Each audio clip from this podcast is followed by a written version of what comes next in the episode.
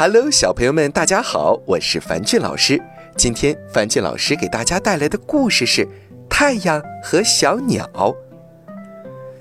太阳住在蓝天里，他多想有个伙伴一起玩耍呀。他去找白云，白云在伴着风儿玩耍。他去找彩云，彩云正忙着梳妆打扮。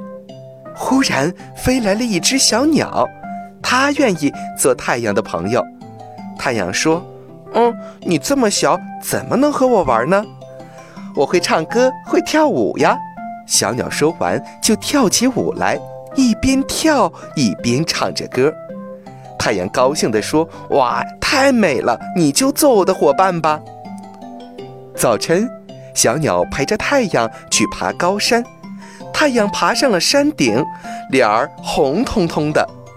傍晚，小鸟陪着太阳去游大海，浪花飞溅在太阳的身上，哇，好凉快！